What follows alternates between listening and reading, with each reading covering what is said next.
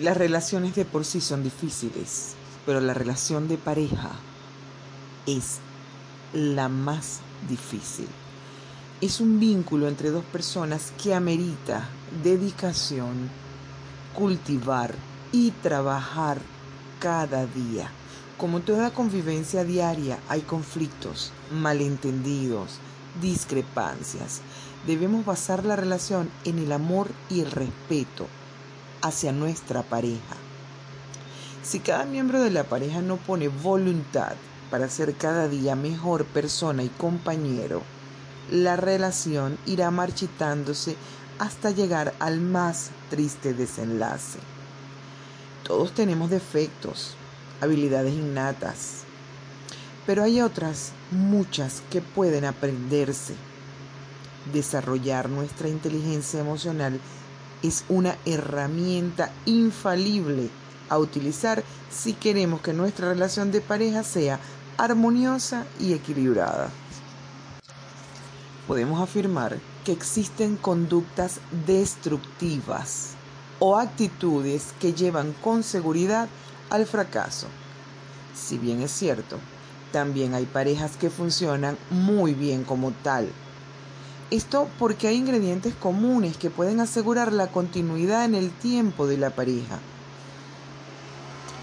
Entre los que no deberían faltar en una relación, sea del tipo que sea, están el respeto, el afecto, confianza, comunicación.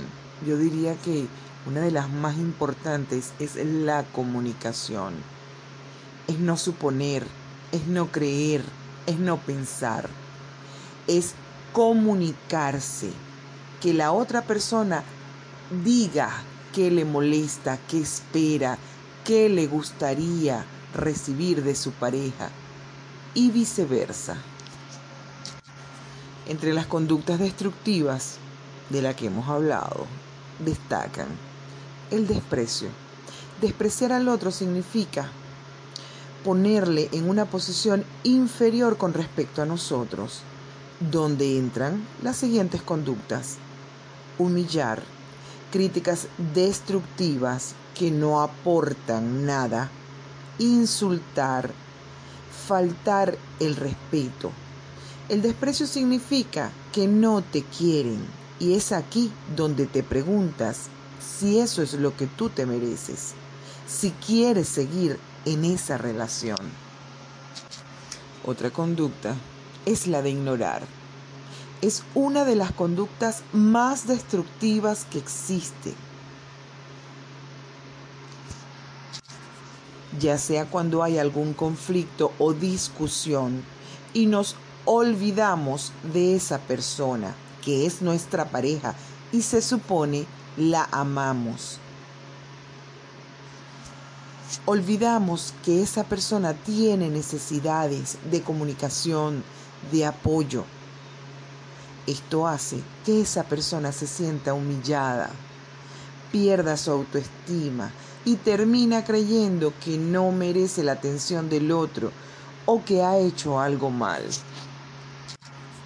Otra conducta, anular al otro. Si estamos en una relación en que la otra persona nos dice cómo tendríamos que ser, qué amigos tener, qué debe interesarnos, nos está anulando. Cuando te aman, te aceptan como eres de manera incondicional. Si te quieren cambiar, no te quieren. Simplemente te quieren convertir en lo que ellos quieren y tú pierdes tu identidad, dejas de ser tú. También está la codependencia. Hay personas que no dejan una relación porque sienten a su pareja y aguantan todas estas o alguna de las conductas destructivas para no estar solos y el otro miembro se siente fuerte porque su pareja depende de él. La otra conducta que resalta es la de no esforzarse nunca. Si debemos ser sinceros y mostrarnos tal cual somos, también es cierto que a veces es necesario ceder. Un ejemplo, puede que tu pareja quiera compartir algo que no te atrae mucho, pero haces el esfuerzo y lo haces o lo acompañas a algún evento y que esto sea recíproco también, por supuesto, demostrando con acciones que amamos a la otra persona y que a veces no nos importa sacrificarnos. A veces las parejas aguantan estas conductas demasiado tiempo y cuando son recurrentes estas conductas y definen la relación, esto termina y la mayoría de las veces muy mal. Es lógico que se cometan errores, es saludable ser flexible y tolerante, entender que nos podemos equivocar.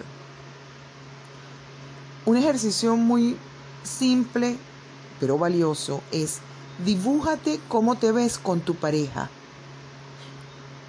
mentalmente y observa, porque la forma en la que te dibujas a tu pareja proyecta en gran medida lo que tienes en tu mente sobre ella. Sé consciente, aunque sea de forma mínima, cuando tu pareja se ha vuelto tóxica. Analiza los pros y los contras y disponte a soltar. Supera ese miedo a la soledad, valórate, ámate e identifica esos pensamientos que intentan autoengañarnos para no dejar la relación. Seguramente él o ella cambiará. Si dejo la relación, seguro que encuentra otro, otra, con la que le va a ir mejor. Entiende que esto solo es fruto de tu miedo profundo al abandono o la soledad e intenta protegernos, pero producen el efecto contrario.